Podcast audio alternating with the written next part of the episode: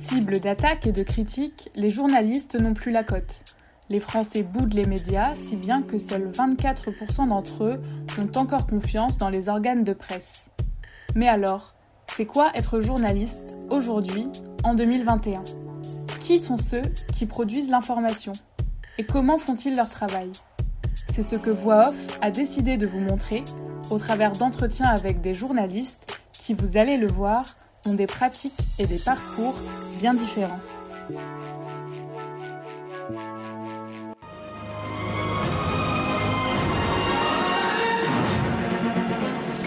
Madame, Monsieur, bonsoir. Dans l'actualité de ce dimanche. Qu'est-ce qui va nous inventer la passe à Draxler? Et l'ouverture du score pour euh, Julian Draxler, on va revoir. Être journaliste, ça veut dire raconter, expliquer aussi. Ça veut dire donner des outils pour que chacun se rende compte de la réalité du monde, de la On trouve en direct de Beyrouth Randa Sadaka. Bonsoir Randa, merci d'être avec nous.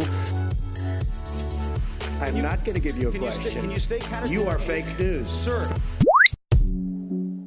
Après 30 ans de carrière à l'Express, Vincent Hugeux a quitté sa rédaction l'an dernier après le rachat du groupe par Alain Veil.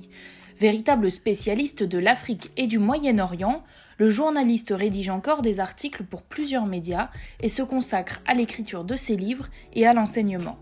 Entre anecdotes de terrain et évolution du monde du journalisme, rejoignez tout de suite notre conversation.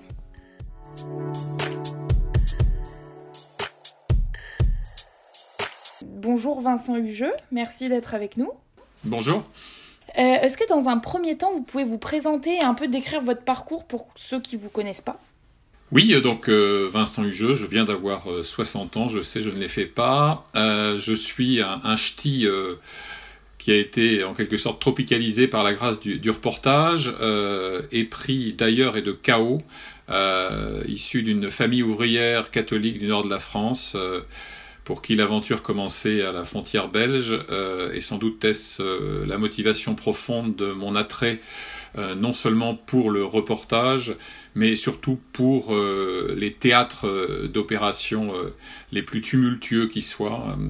Si vous voulez me tuer à l'usure, vous m'envoyez à, à Bonn ou au Danemark. Euh, mes terrains d'évolution favoris, euh, c'est l'Afrique, le Moyen-Orient, euh, les zones de conflit, de crise humanitaire ou politique aiguë, etc. Donc le parcours, c'est assez simple, c'est assez linéaire. Hein, je n'avais aucune accointance avec le journalisme dans mon enfance, dans ma jeunesse, ni par les canaux familiaux ou, amicaux.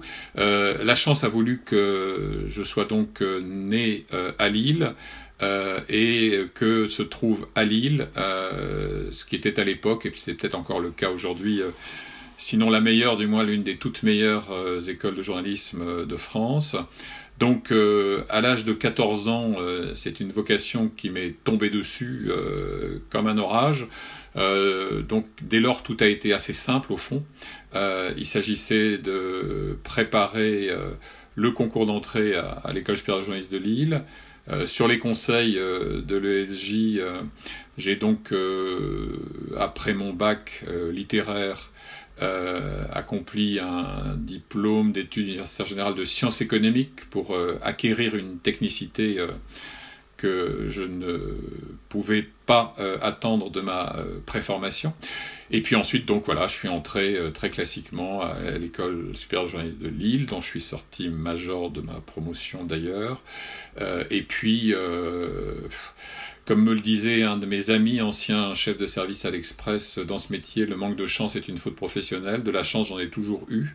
Alors je sais qu'elle se provoque, c'est-à-dire que en fait, dès la fin de mon service national, auquel par principe je n'ai pas cherché à échapper, à l'époque c'était une obligation euh, pour tous les jeunes, euh, je suis entré au monde euh, à 22 ans, et d'abord comme stagiaire, puis j'ai été reconduit. Ensuite, j'ai eu la possibilité d'obtenir un CDI, un contrat à durée indéterminée à La Croix, euh, qui est un journal pour lequel j'avais le plus profond respect pour la qualité de son travail. En plus, moi, je suis, euh, je dirais, de, culture et, de foi catholique, donc euh, il n'y avait pas de hiatus personnel.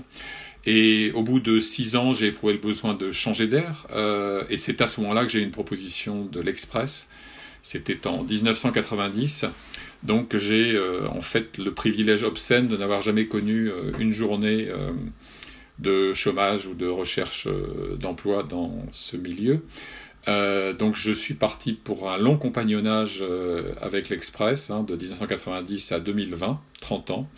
Euh, et c'est là, au fond, que je me suis aguerri dans tous les sens du terme, puisque j'ai commencé par la première guerre du Golfe, je couvrirai ensuite la deuxième, mais mon parcours à l'Express sera en fait marqué par le génocide au Rwanda, la plupart, sinon la totalité des conflits euh, armées euh, en Afrique et au Moyen-Orient, euh, l'Irak, l'Iran, le Liban, l'Égypte, la Somalie, la Côte d'Ivoire, enfin, grosso modo, toutes les convulsions de cette région du monde, avec aussi quelques excursions en, dehors de ce périmètre de prédilection, à savoir les Caraïbes.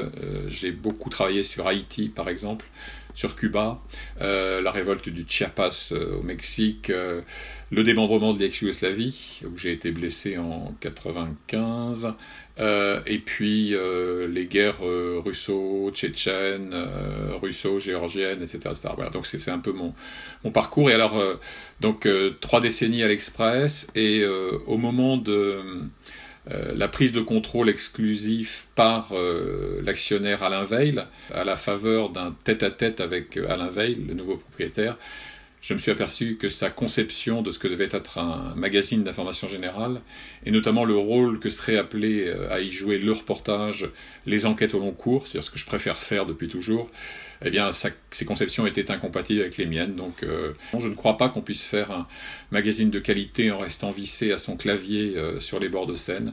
Et donc, j'ai choisi l'aventure, une aventure qui a pris une tournure assez simple au fond. Il y a trois pôles dans mon activité aujourd'hui. D'abord des piges euh, pour différents médias euh, digitaux, écrits, euh, télé, radio. ensuite les bouquins. Et le troisième pôle, et je termine là-dessus, c'est l'enseignement. J'enseigne à Sciences Po, notamment dans le master de journalisme de Sciences Po, mais aussi sur le campus Europe-Afrique de Reims. Et euh, j'enseigne également à Lille, à Sciences Po Lille et euh, à l'école supérieure de journalisme de manière ponctuelle également.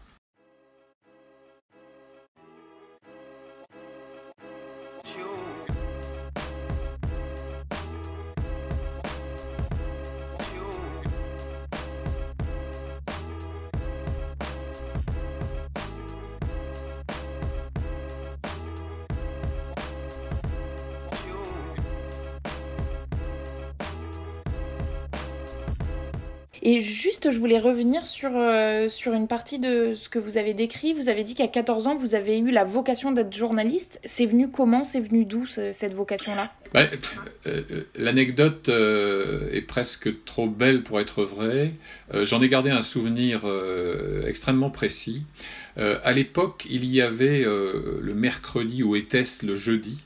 Enfin en tout cas le, jour de congé scolaire hebdomadaire, une émission euh, sur les métiers. Très simplement, euh, concept basique, vous aviez un professionnel, qui soit chauffeur routier ou chercheur, euh, physicien, mathématicien, que sais-je, qui venait d'écrire, présenter son métier, donc à destination d'un public jeune. Et je me souviens encore que c'était Claude Brovelli, qui était le correspondant de la première chaîne, TF1 aujourd'hui, euh, à Rome, euh, qui d'ailleurs, sauf erreur de ma part, est décédé voilà quelques années, qui racontait ce qu'était son quotidien de journaliste. J'ai regardé ça et j'ai foncé à la cuisine où euh, ma maman préparait le repas et je lui ai dit, euh, j'avais 14 ans, euh, ça y est, je sais ce que je veux faire, c'est ça.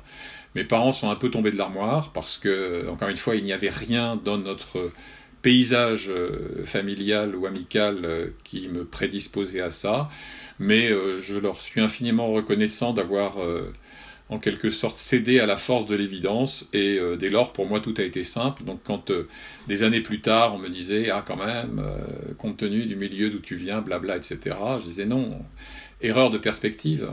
C'est beaucoup plus simple pour moi que pour n'importe qui d'autre puisqu'il y avait un but il y avait une voie. J'avais la chance d'avoir à 12 km de mon village de Bocanligny la meilleure école de journalisme de France de l'époque, euh, et donc après, euh, il suffisait d'adapter des moyens à une fin qui a toujours été limpide.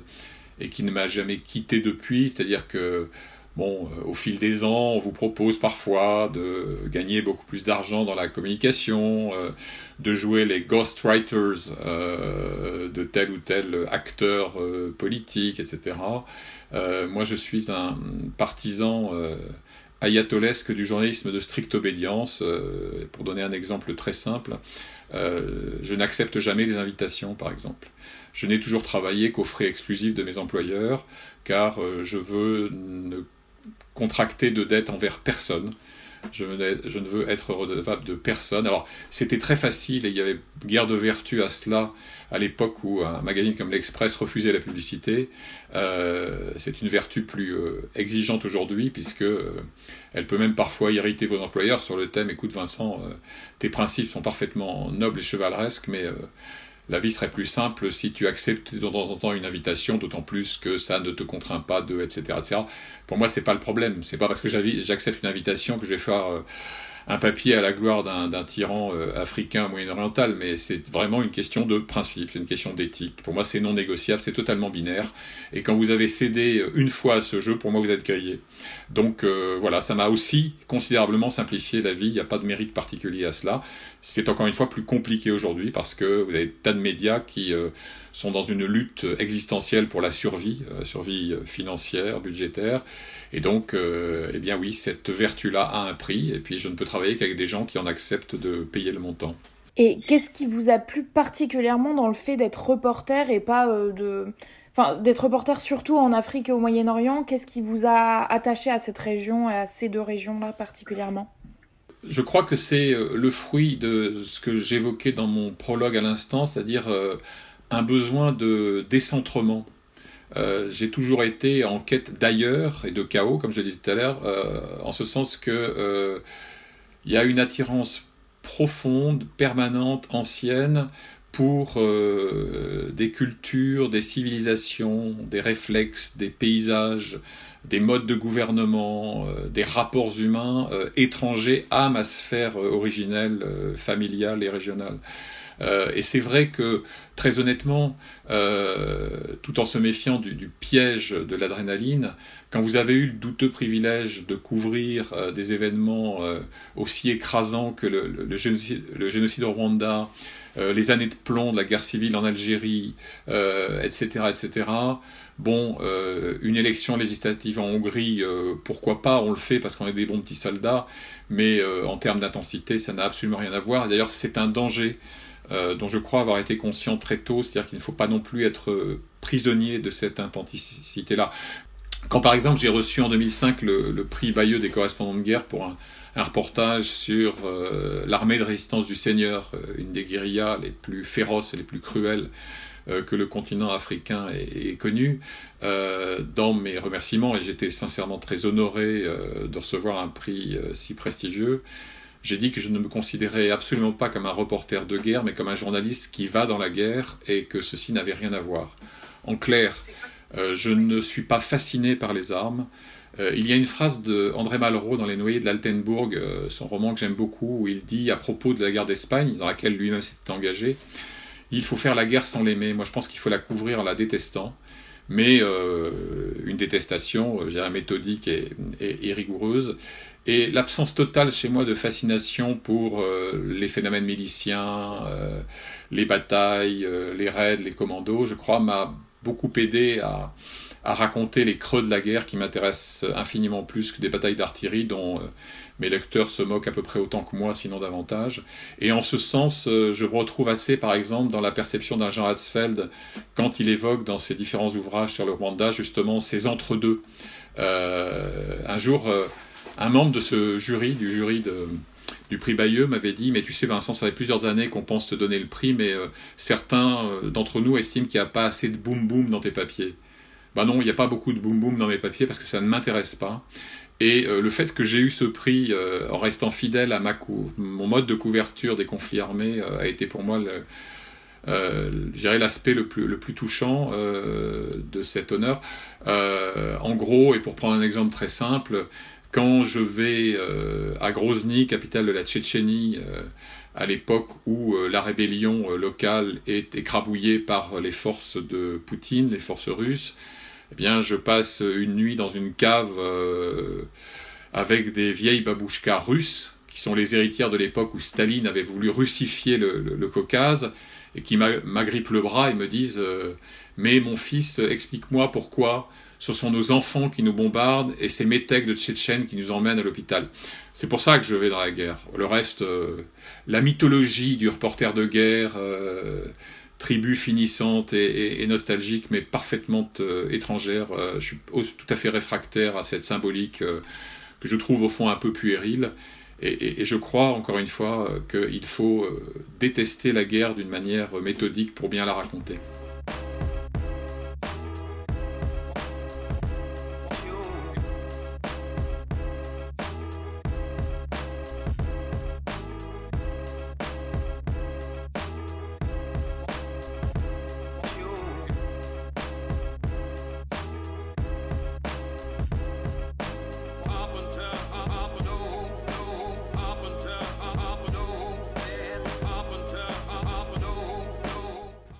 Vous parliez du Rwanda que vous avez couvert pendant le génocide en 94.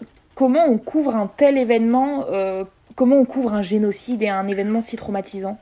La génération qui nous a précédés euh, a été marquée par euh, la couverture de la guerre d'indépendance algérienne, de l'Indochine, etc., etc. La nôtre, je pense à tous les reporters, hommes et femmes qui ont aujourd'hui entre, je dirais, 55 et 70 ans, euh, la nôtre l'a été par euh, le Rwanda, l'Algérie, euh, le démembrement de l'ex-Yougoslavie.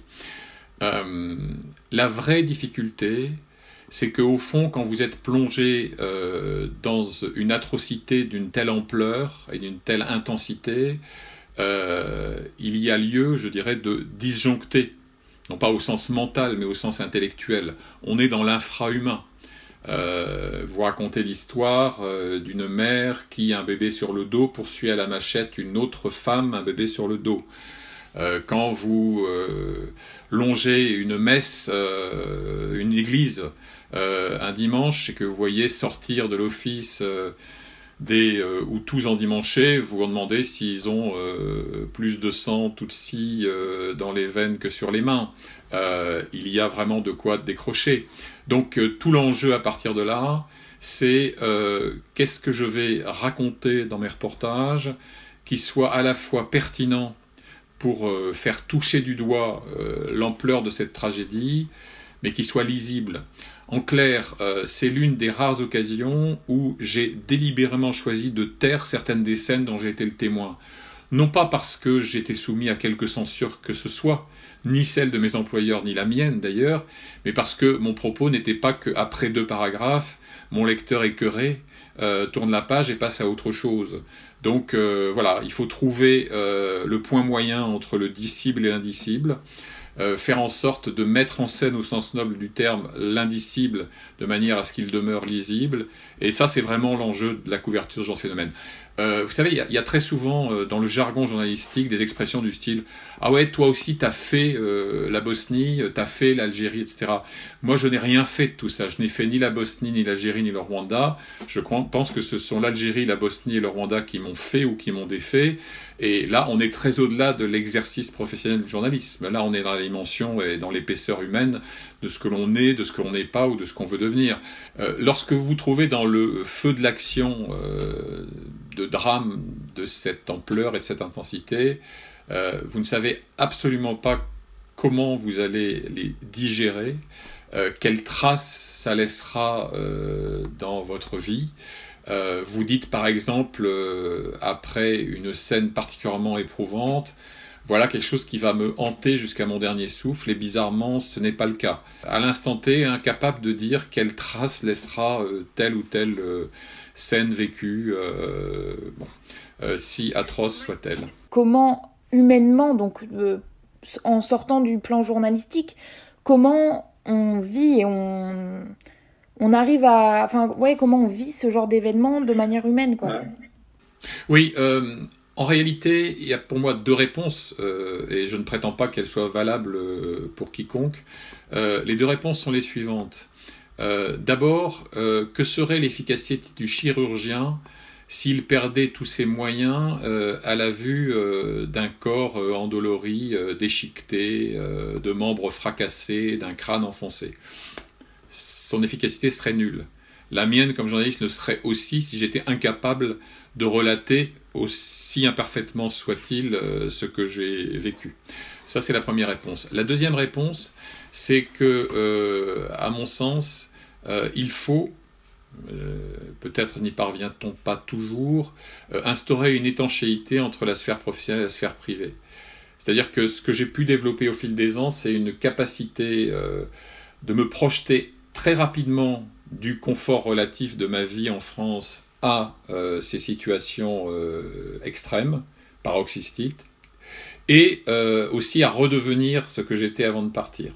Pour moi, il y a un sas qui est assez efficace et assez euh, étanche. Euh, c'est la raison pour laquelle, quand euh, on, me demande un peu quels seraient mes critères pour recruter un ou une journaliste appelée à couvrir des, situations extrêmes, j'ai pour habitude de dire que pour moi, il y aurait deux notes éliminatoires. La première, ce serait quelqu'un qui me dirait je ne connais pas la peur, car d'abord, je ne le crois pas. Je ne peux pas croire quelqu'un qui me dit ça. Et je pense que quelqu'un qui ne connaît pas la peur est dangereux pour soi-même et pour les autres. Moi, la peur que j'ai juste appris à canaliser euh, sans l'éradiquer m'a sauvé la vie au moins quatre ou cinq fois en Afghanistan, euh, en Afrique, au Moyen-Orient, etc., etc.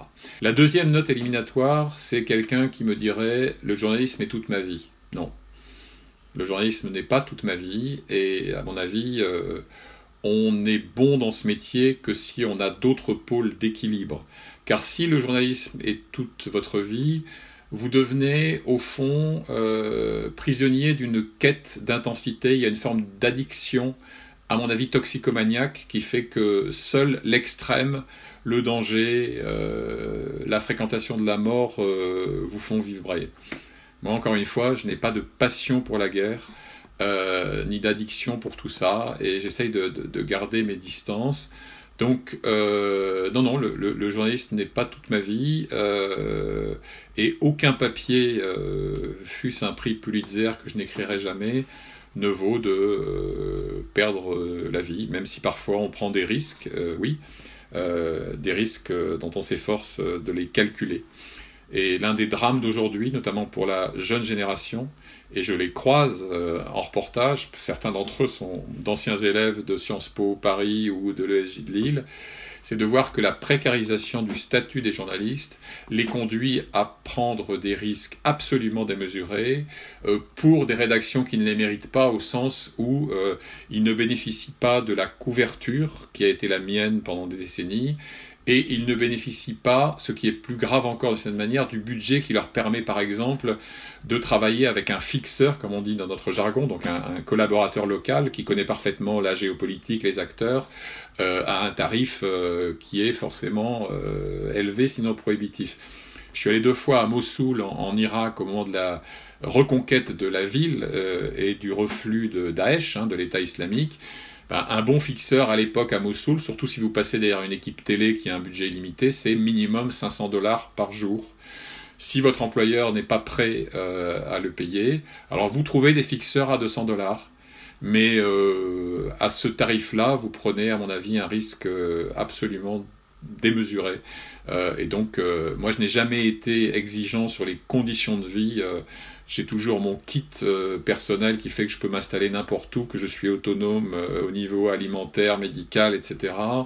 J'ai dormi beaucoup plus souvent euh, dans des ruines ou des tentes que dans des palaces, mais il y a un point sur lequel je ne transige pas, c'est celui-là. Donnez-moi les moyens de faire mon métier dans des conditions de sécurité relativement acceptables.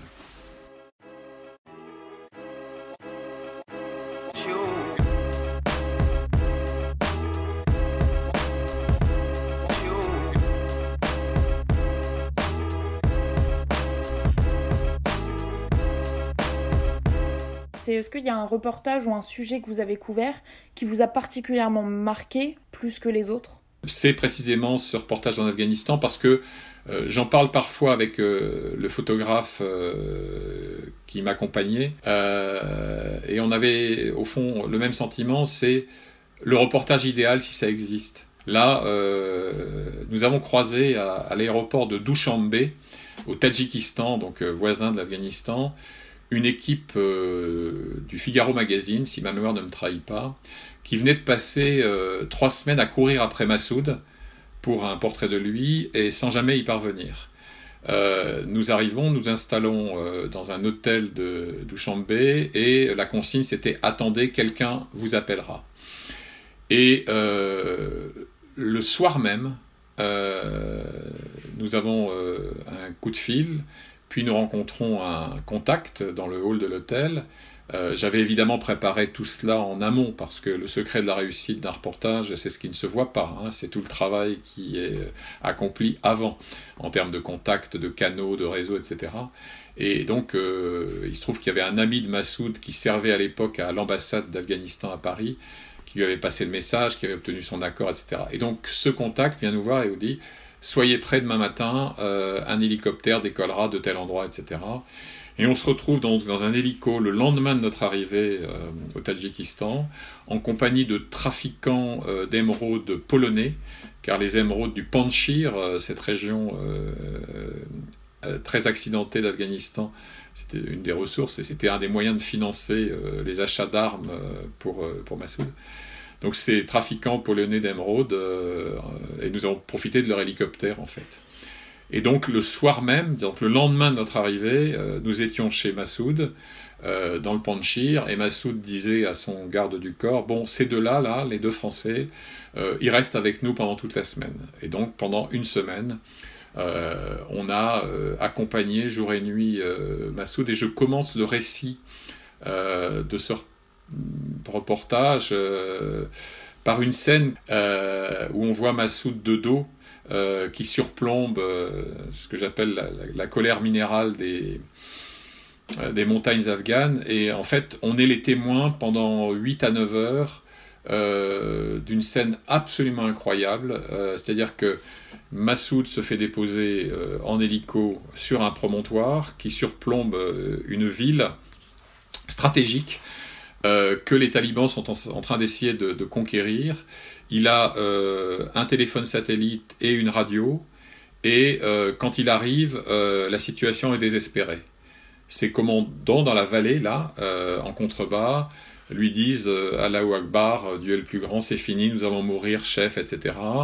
Et lui, comme un grand marionnettiste, à distance, il va inverser le cours de la bataille pendant 8 heures euh, et le soir, euh, l'offensive talibane sera repoussée, ce qui les empêchera de foncer sur Kaboul, la, capitale, et être témoin de chacune des minutes, chacune des secondes euh, de cette scène. Pour moi, c'est un, privilège qui, à lui seul, vaut tous les sacrifices qu'on peut consentir quand on fait ce, ce métier. Qu'est-ce que c'est la différence de couvrir un terrain de guerre, un terrain hostile, que d'un terrain entre gros guillemets classique Bon, il y a des différences objectives et des différences subjectives. Les différences objectives, euh, notamment dans la préparation, euh, bah, c'est le, facteur danger. Euh, bon, vous n'allez pas couvrir une campagne électorale avec un casque lourd, un gilet pare-balles, des potages lyophilisés pour tenir une semaine en autonomie complète, etc., etc. Donc voilà, il y a des considérations techniques euh, par rapport à la dangerosité euh, telle qu'on peut l'estimer. Première chose. Pour le reste, euh, à mon sens, il ne faut pas qu'il y en ait. C'est-à-dire que c'est la raison pour laquelle je ne revendique pas un statut de reporter de guerre, parce que je trouve que c'est un statut exclusif. Bon, euh, la démarche est la même, hein, c'est-à-dire euh, curiosité, raconter, faire en sorte que ce soit lisible, euh, intéresser un lectorat qui serait incapable de mettre l'Afghanistan, le Rwanda ou l'ex-Zaïre sur une carte, etc. etc. Donc je mets un point d'honneur à faire le moins de différence possible dans la façon de travailler en tout cas. Ce qui m'amuse en fait, c'est, enfin ce qui m'amuse, ce qui me motive, c'est d'essayer de déceler euh, au-delà des apparences euh, les, ressorts de l'ambition. Euh, parfois mes étudiants me demandent quelle est ma définition du journalisme et je leur dis que j'en ai deux. la plus simple, donc la meilleure, c'est la suivante. Le journalisme, c'est raconter des histoires vraies. il faut savoir les raconter, il faut qu'il y ait une histoire, il faut qu'elle soit vraie. pour moi, c'est une définition nécessaire et suffisante. Il y en a une autre qui est un peu plus sophistiquée, mais qui rend mieux compte de la démarche que je viens d'évoquer, c'est de rendre accessible au plus grand nombre la complexité du réel. Donc voilà, mais pour moi c'est la même chose. Et donc, encore une fois, quel que soit le sujet que je traite, j'agis ainsi. Si vous deviez établir les avantages et les inconvénients de votre métier, un de mes amis qui lui-même avait quitté l'Express quelques années auparavant m'a dit Tu verras, demain tu travailleras deux fois plus pour gagner deux fois moins. C'est à moitié vrai. Euh, travailler deux fois plus, je vois pas comment. Euh, gagner deux fois moins, oui, oui, bien sûr. Euh, pourquoi? Pas Tout simplement parce que le, thème de freelance est l'un des plus trompeurs qui soit dans ce métier. Le freelancer, il est moins free que le salarié, pour une raison très simple, c'est que pour payer son loyer et nourrir ses gosses, il est parfois obligé euh, ou d'infléchir la tonalité de son travail, ou d'accepter des piges euh, qu'il n'aurait pas consenti à faire en d'autres circonstances. Je vais être tout à fait franc, euh, c'est-à-dire que d'abord j'ai négocié les modalités de mon départ, y compris financières, de telle manière que, aidé en cela par le droit français, très généreux pour les journalistes, que j'ai cette liberté de choisir ce que je fais et ce que je ne fais pas. là aussi, pour être tout à fait franc, tous les mois, je refuse des propositions de collaboration, des invitations, etc. parce que le média ne me convient pas, parce que sa ligne éditoriale n'est pas compatible avec mes valeurs, parce que tout ça. Et donc, euh, ce que je fais aujourd'hui, que ce soit euh, un, coup de zoom sur la crise du Sénégal pour le Télégramme de Brest, que ce soit mes chroniques à LCI, que ce soit euh, mon boulot de consultant pour TV5 Monde, etc., etc. je le fais parce que j'ai envie. alors, le problème aussi est le suivant, c'est que quand vous êtes salarié, et que vous êtes invité régulièrement en tant qu'expert réel ou supposé euh, sur des plateaux de télévision, euh, des studios de radio, euh, les gens considèrent que en vous offrant un café, un aller-retour en taxi, ils vous ont rétribué. Bah non, c'est plus si simple quand vous n'êtes plus salarié. Euh, donc moi je fais le tri de cette manière-là, c'est-à-dire je leur dis écoutez c'est très simple, mais euh, quand moi je suis de la vieille école, donc quand je viens sur un, plateau de télé, y compris pour un sujet sur lequel je pose depuis 20 ans, euh, je consacre à minima 3 à 5 heures de préparation avant. Donc j'ai passé l'âge de traverser Paris pour faire 3 minutes, première chose, et deuxièmement, vous me rétribuez sinon je ne viens pas. Deuxième chose.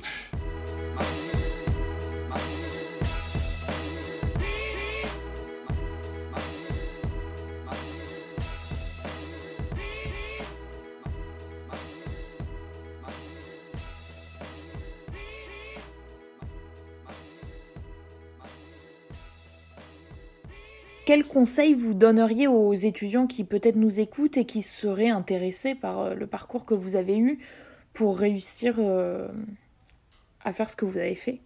Il y, a, trois secrets euh, pour réussir dans cette carrière le travail, le travail et le travail. tout le reste, c'est du cinéma. le talent, le talent, c'est du boulot mis en forme. donc voilà c'est aussi simple que ça. Euh, la, difficulté, euh, c'est que euh, moi j'ai connu la, queue de comète de l'âge d'or du, reportage. j'ai vécu la fin d'une époque et le début d'une autre. Et que ce qui me navre en tant qu'enseignant, c'est que tous les ans, que ce soit à Lille ou à Sciences Po Paris, je vois des étudiants, des étudiants que si j'en avais le pouvoir, j'embaucherais hier matin. Ils sont beaucoup mieux armés que je ne l'étais à leur âge ne serait-ce que par euh, l'année de césure à l'étranger qui les plonge précisément dans ce qui m'a tant attiré, c'est-à-dire l'ailleurs. Euh, ils sont plus à l'aise au niveau linguistique, ils ont évidemment un maniement des instruments, euh, réseaux sociaux, etc., qui n'existaient pas à mon époque quand j'avais leur âge, etc. donc ce que je veux dire, c'est que, c'est que tout simplement, il faut bosser. Et, et, que la précarisation du métier, la fragilisation des modèles économiques des médias fait que ces étudiantes, ces étudiants que j'embaucherai si j'avais le pouvoir n'auront pas, soyons sincères, le quart du vécu professionnel qui aurait été le mien. Euh, parce que beaucoup d'entre eux, je le vois même dans leur phase d'apprentissage, leur stage, etc., sont happés par un site web, machin, etc., et que le reportage est devenu pour beaucoup un luxe anachronique, non pas pour beaucoup de journalistes, mais pour beaucoup de patrons de presse. Et c'est une absurdité. C'est-à-dire qu'on est dans une situation assez paradoxale où, euh, pour des raisons économiques et des raisons de sécurité, il faut le dire, je pense au Sahel par exemple, euh, à l'Irak, etc., euh, on n'a jamais eu autant d'instruments de communication pour fluidifier la circulation d'informations, et on voit se recréer des zones grises où on ne va plus. On n'y va plus pour des raisons budgétaires parce que ça coûte trop cher, en risque, en assurance, etc., etc. Ou on n'y va plus parce qu'on estime que ça n'intéresse pas. Et c'est pour ça qu'aujourd'hui, euh, vous avez un journal télévisé de 30 minutes avec 20 minutes de Covid, 5 euh, minutes de politique intérieure, 3 minutes de société et 3 brefs sur l'international. voilà. donc on est dans cette phase très paradoxale de refermeture du monde.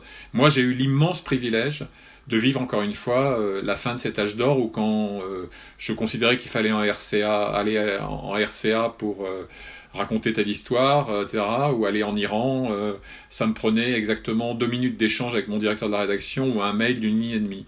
À la fin de mon séjour à l'Express, il fallait argumenter, faire un devis raconter pourquoi c'était important, convaincre, etc. Ça me fatigue, quoi. Je veux dire, bon, donc voilà, c'est là où, je suis assez préoccupé par euh, ce que sera le, quotidien professionnel des, journalistes de la jeune génération. Qu'est-ce qu'il faudrait, faudrait que les médias fassent justement pour pouvoir plus envoyer sur le terrain, pour pouvoir plus euh, embaucher des reporters, etc., selon vous? Consentir à, à, y consacrer des moyens. Euh, mais là encore, il euh, y, a une véritable hypocrisie. C'est vrai, que, soyons, lucides, hein, encore une fois, pour avoir siégé au sein d'un conseil de surveillance pendant des années, je, sais ce qu'est la réalité des chiffres. Euh, bien sûr qu'il y a des tas de médias dits traditionnels qui sont dans une lutte pour la survie, dans une lutte existentielle aujourd'hui. Bon, tous d'ailleurs le sont d'une manière ou d'une autre. Donc je ne veux pas du tout sous-estimer ça. Mais quand on me disait que tel reportage en Afrique c'était coûteux, c'est du pipeau. Euh, j'avais pour habitude de répondre que un de mes reportages en Afrique, à l'exception du transport aérien qui lui reste cher parce qu'il y a des lignes captives, euh, donc euh, il n'y a pas beaucoup de, de charters sur ces destinations-là, mais qu'un de mes reportages coûtait quatre déjeuners inutiles du service marketing, c'est un peu démago, mais c'est vrai. C'est-à-dire que moi, vous vivez très frugalement en reportage. Hein. Les seuls postes budgétaires qui comptent, c'est le transport et le fixeur dans les zones de, de, de conflit. Le reste, on, on, mange pour 2 euros par jour, on se loge pour 10 ou 15 ou 20. Euh, et voilà, donc donc c'est un très très mauvais prétexte. Euh, non, je crois que c'est plutôt euh, le, fruit d'arbitrage qui, à mon avis, sont funestes. Et je ne parle pas dans un esprit corporatiste. Je me sens pas du tout le porte-parole d'une tribu finissante de reporters nostalgiques, etc. C'est pas le problème. Je pense que c'est une impasse éditoriale. Je pense qu'imaginer qu'on puisse autant raconter le monde des bords de Seine que des pays où ça se passe, c'est tout simplement une ineptie. Euh, parce que je vais vous donner un exemple très simple. Chaque fois que vous êtes contraint euh, d'écrire en urgence parce qu'on est près du bouclage, on n'a pas le temps d'y aller, on n'a pas le visa, c'est pas possible, etc. Et que vous y allez ensuite, vous vous dites à chaque fois, si j'étais allé là-bas avant, je n'aurais pas écrit le même papier. Non pas que j'ai écrit qu'un tissu d'ânerie, si je connais un petit peu, j'ai les bons contacts, je passe les coups de fil, etc. D'accord. Mais tout simplement parce que rien ne remplace le réel. Et je pense que c'est une erreur euh, fondamentale, notamment dans ce contexte de concurrence euh, déséquilibrée, déloyale, avec euh, des médias qui pratiquent euh, l'infox, le fake news, qui ne vérifient pas, qui recyclent des vidéos fallacieuses, etc. etc. Pour lutter sur ce front-là, il faut être sur le terrain.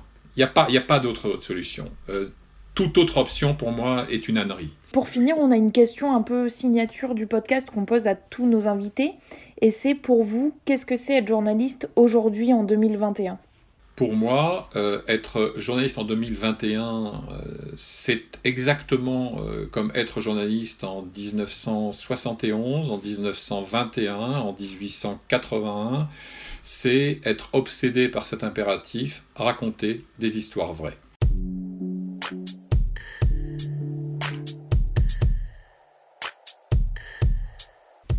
Merci encore à Vincent Hugeux d'avoir accepté de répondre à nos questions et merci à vous pour votre écoute et votre fidélité.